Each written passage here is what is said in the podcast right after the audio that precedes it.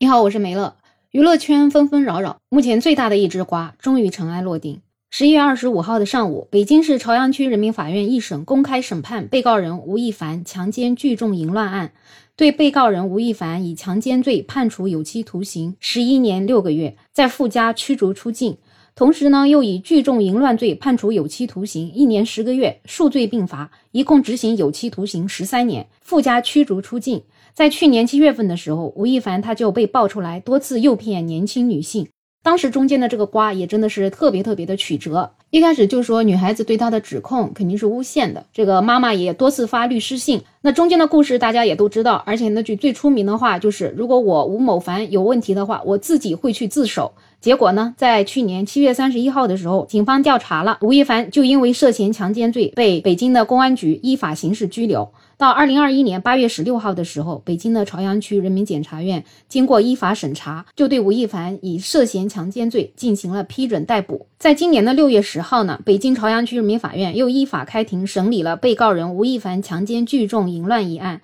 因为涉及被害人的隐私，案件依法是采取不公开开庭审理的方式。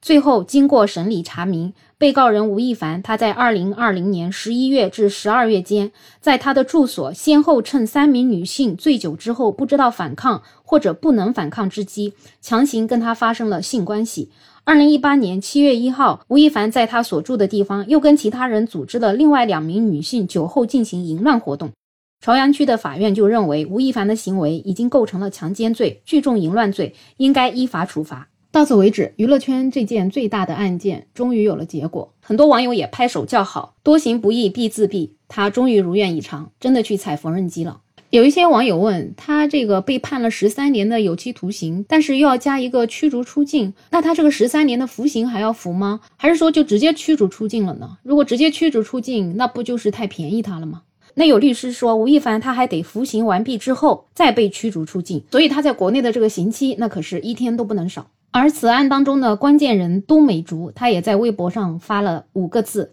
终于等到了。”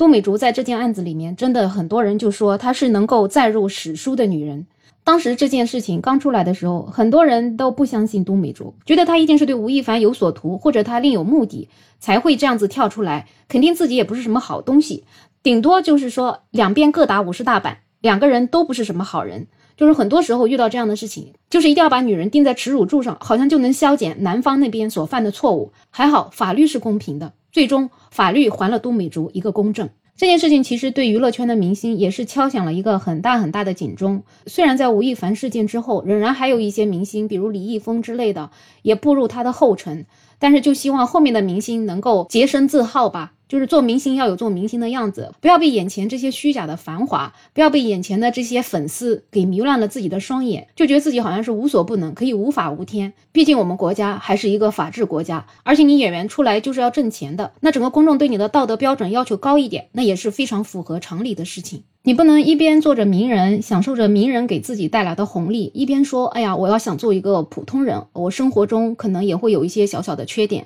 那没办法，你作为一个名人，你的生活中的每一个缺点都可能被放在放大镜下面。所以这个其实就是你的取舍问题。你不能自由跟金钱都想要，那就更别说是触犯法律的事情了。就希望明星们、演员们在获得了巨大利益的同时，也能担负起自己作为名人的这样一个社会责任感，给我们社会带来更多的正能量。不要让演艺圈变成一个乌烟瘴气的地方，更不能让演艺圈变为一个法外之地。你对吴亦凡被判罚的结果有什么样的看法呢？欢迎在评论区留言，也欢迎订阅、点赞、收藏我的专辑。没有想法，想加入听友群的朋友可以加我，没有想法的拼音再加上二零二零，我是梅乐，我们下期再见。